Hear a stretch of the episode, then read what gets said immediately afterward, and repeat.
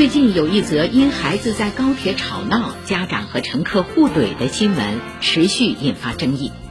从流传的视频片段来看，家长的有些言行确实不妥，比如孩子在车上没有法律限制我们不让我们喊吧。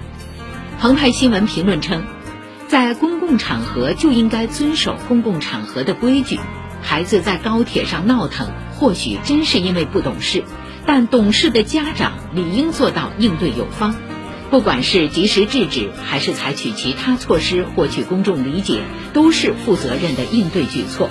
反之，不管是无底线纵容，还是拿孩子不懂事当借口，最终败坏的是家长的形象，也不利于孩子的健康成长。